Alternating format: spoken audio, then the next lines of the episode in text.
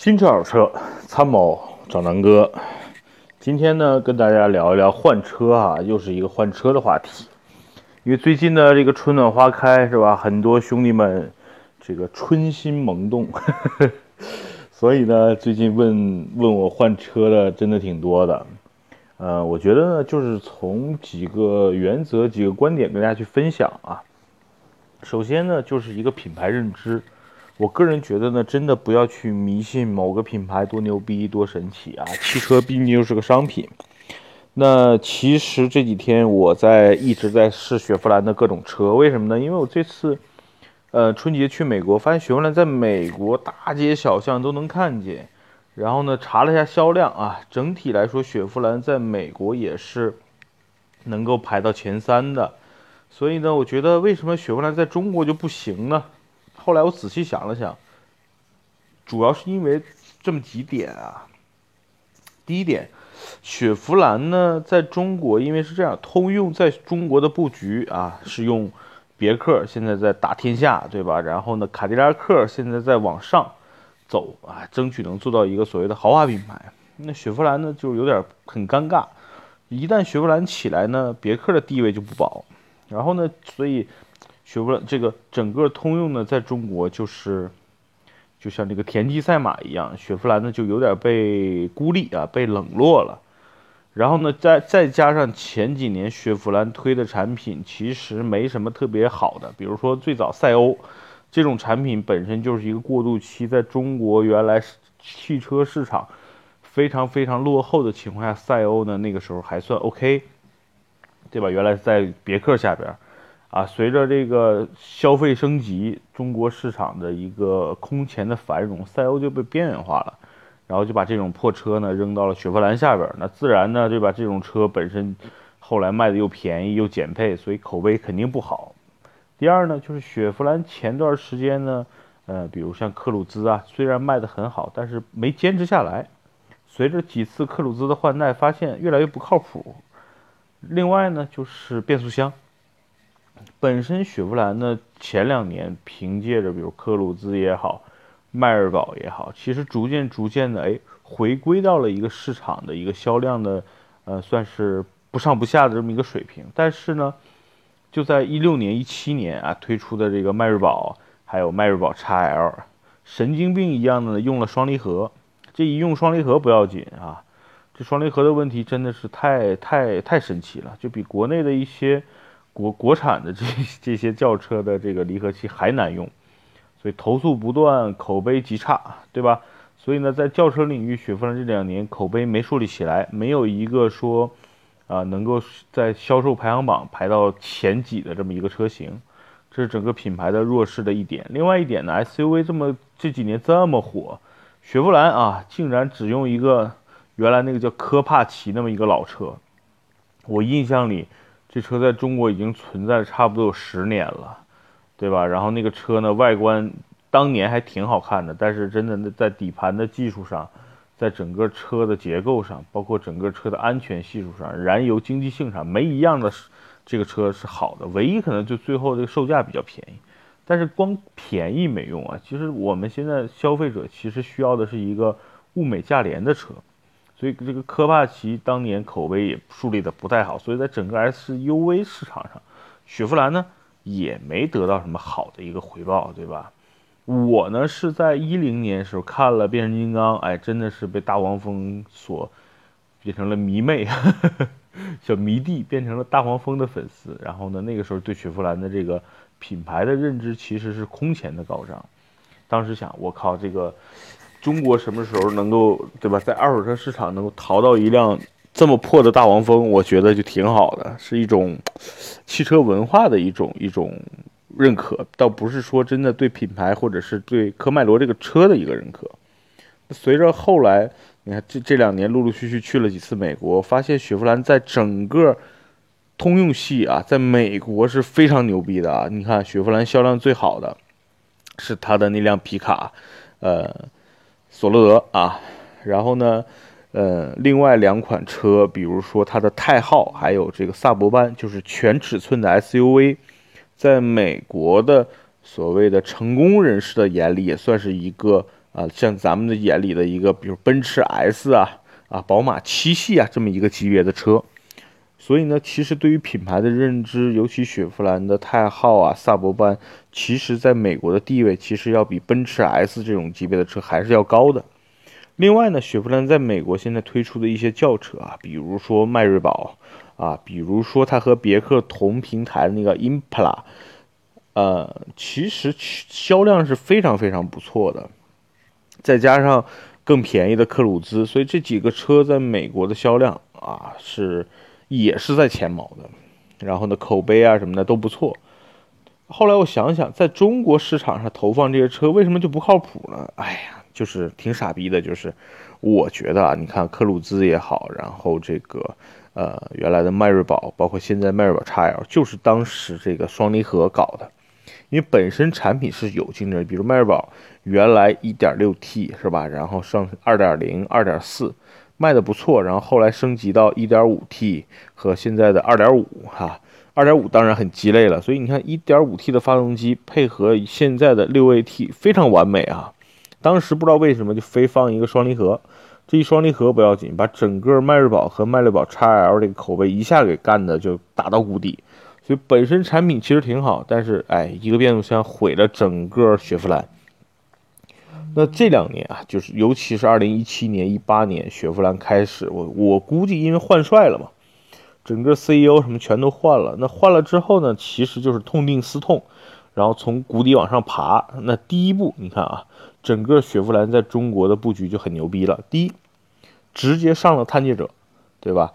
把昂科威同平台的探界者，就是美国原汁原味的探界者，同样的配置啊，同样的这个呃变速箱发动机引入到国内啊，1.5T、2.0T，然后1.5配备的是 6AT，2.0T 直接上 9AT，直接用通用现在销量最好、口碑最好的这个平台啊，直接上这个车。定价呢也非常靠谱，直接把美国的售价换算成人民币，在中国销售。为什么这么说呢？你看啊，这个迈锐宝，哎，说错了，探界者在美国的起步价两万七千多，在中国的起步价优惠完，现在也就是个十四万多、十五万多，对吧？跟跟各个地方的促销不太一样，所以你看，基本上是同步的一个价格，然后同步的一个配置，那。价格就很靠谱，产品又很很有竞争力，对吧？你看迈锐宝的那个全景天窗，真的是感觉非常牛逼。迈锐宝不管多低的配置，说错了啊，探界者那个全全景天窗真的是大呀。另外呢，探界者全系不管配置多低，标配的主动降噪的这套系统，开起来这个车是有质感的。底盘、变速箱、悬架、操控、空间、天窗配置，我觉得。都还不错，性价比来说，真的是在 SUV 里边，真的算是现在的头好头把交椅。如果去年我都说过，去年推荐买 SUV，我说推什么呢？推三菱的欧蓝德，因为性价比不错，是吧？口碑不错，空间不错。那今年我推荐身边所有人都买的探界者，买的兄弟们真的都觉得非常靠谱。对吧？然后呢？如果预算够，直接上 2.0T 加 9AT，直接上那个 RS 全黑的版本，真的很帅。动力那个那个 2.0T 加 9AT，真的就是哎呀，能够达到这个级别的一个很高的一个水准了。所以呢，你看探界者非常的靠谱，价格呢也比较的靠谱。所以你看现在的销量已经起来了。然后你看整个二手车市场卖探界者的很少，为什么？就是整个消费者对于这个产品的接受度是非常高的。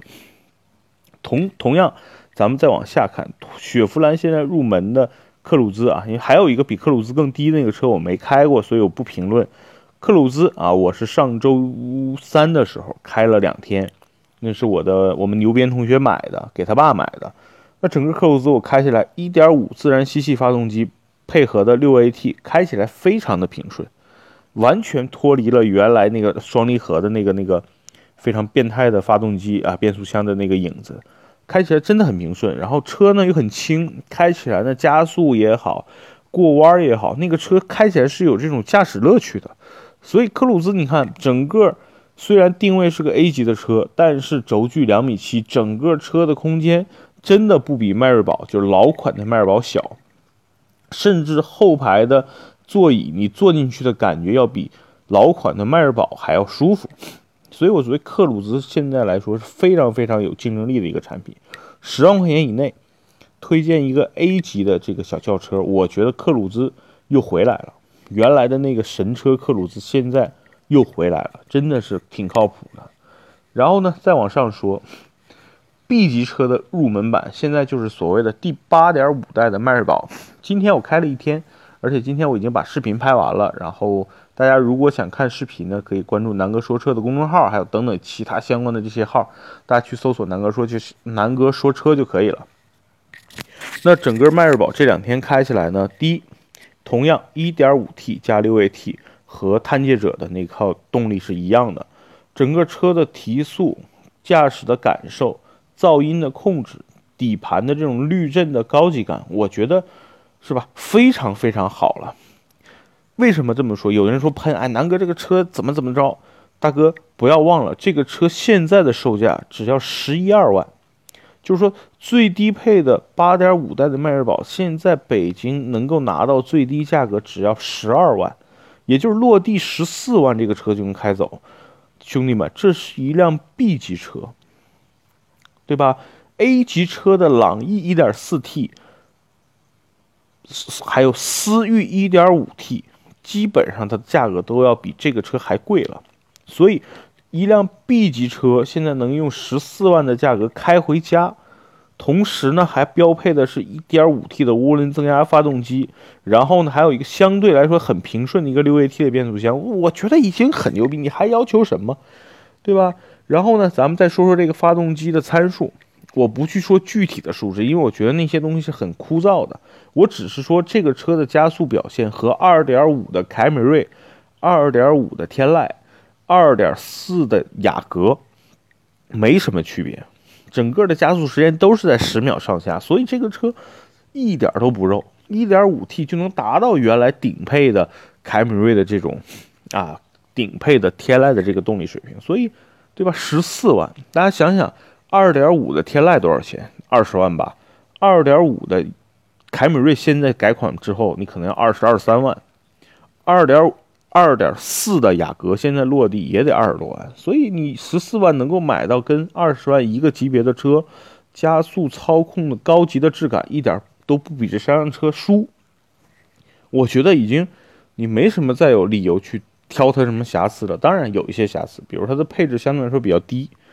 对吧？你比如说这个顶配啊，这个顶配的配置也不过如此，没有全景天窗啊，没有日间行车灯啊，是吧？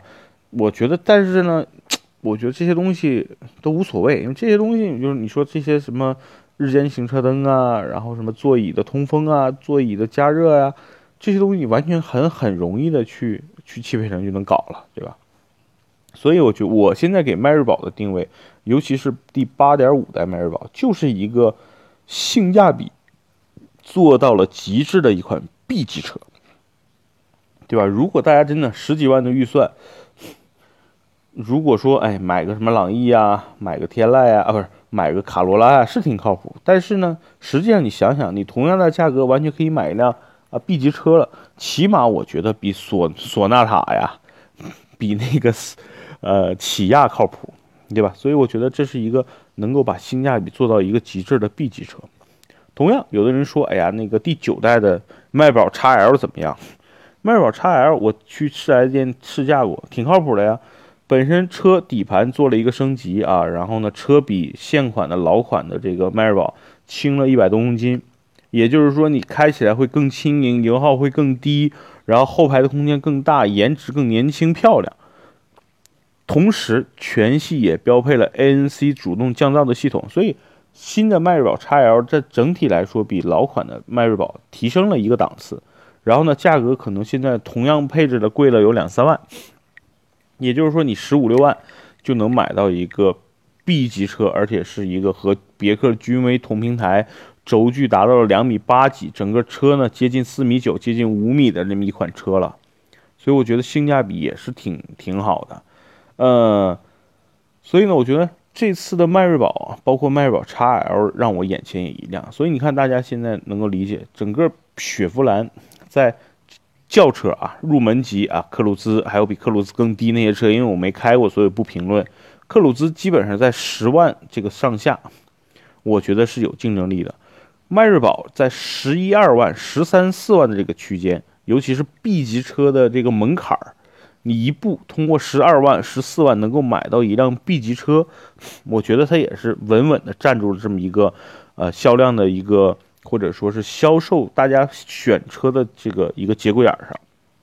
再往上，迈锐宝 XL 是吧？能够在二十万以内买到一个呃 B 级车，空间又很大，然后平台又很新。油耗又很低，动力还不错啊！我觉得这是迈锐宝 XL 的在这个市场上的一个竞争力。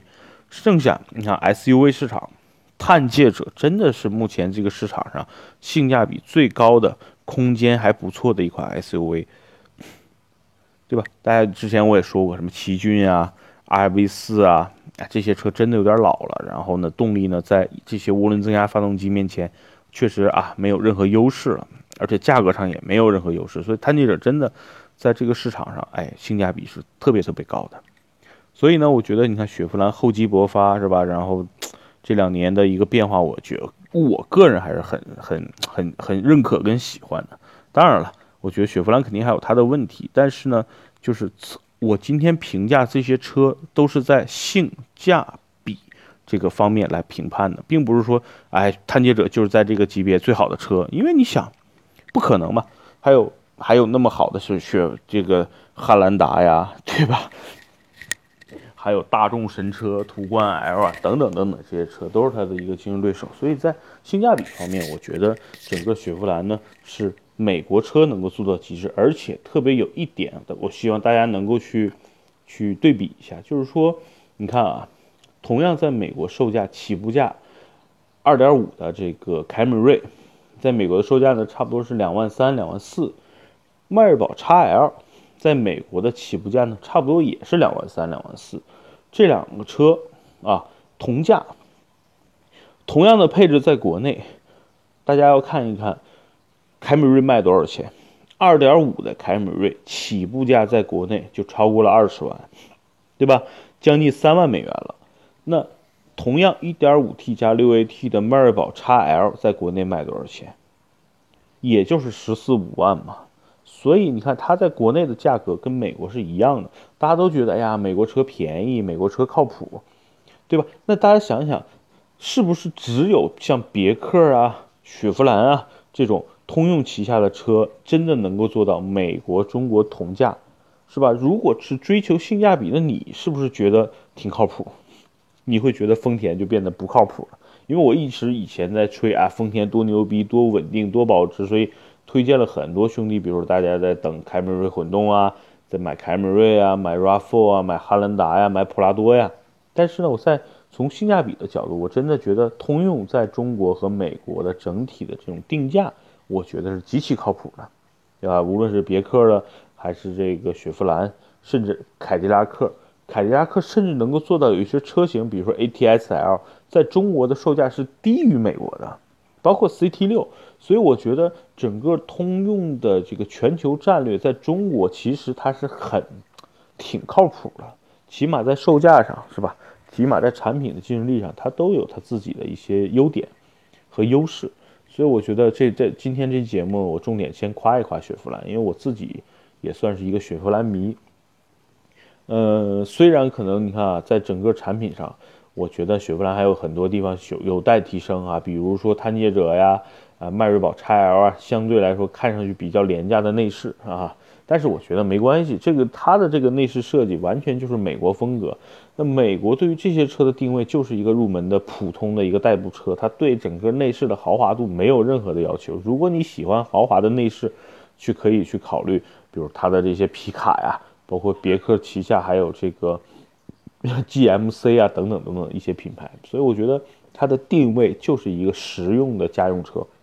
我觉得呢，雪佛兰可能在中国也更适合像我这种对于装逼啊，买个什么品牌的车出去装逼，满足自己的虚荣心，或者说呢，我就要什么极其豪华的内饰，对其他的追求呢反而不高。我觉得这些人你可能都不适合。你追求品牌呢，肯定还是以 BBA 啊、雷克萨斯啊这些为主，对啊。你追求这个所谓的豪华内饰呢，你可能就要去看一看别克啦，对吧？去看一看其他的一些品牌了。但是从价格上和整个产品竞争力，或者叫综合性价比上来说，我觉得雪佛兰是目前我能够看到的合资品牌里边性价比最高的。好吧，那这期节目呢，就是说一说我对于目前换车的一些兄弟们的一些建议。就如果在性价比的这个角度，真的去可以好好的去看看雪佛兰旗下的车，甚至是别克旗下的车，因为目前市场的这个优惠力度都挺大的。所以呢，在这些方面，尤其从性价比的角度来说，我推荐雪佛兰，也推荐别克啊。别克的雪佛兰推荐的什么呢？克鲁兹，然后呢，呃。迈锐宝、迈锐宝 XL、探界者，那至于别克呢？我觉得君越呀、君威啊，在这两个轿车是在产品竞争力上，尤其是内饰啊、操控啊、动力上，2.0T 加 9AT 是非常非常靠谱的。当然了，昂科威也算是一个比较有竞争力的产品，但是我个人不太喜欢昂科威这种偏柔一点的这么一个设计，我反而更喜欢探界者这种啊原汁原味的美国设计的这种设计语言。好吧，那这期节目呢，简单就跟大家啰里啰嗦啊，啰啰嗦嗦说推一推，如果是追求性价比的兄弟们，可以去考虑的二十万以内的这些别克的车，这些别克的雪佛兰的车，好吧，那这期节目就到这儿啊，祝大家晚安，拜拜。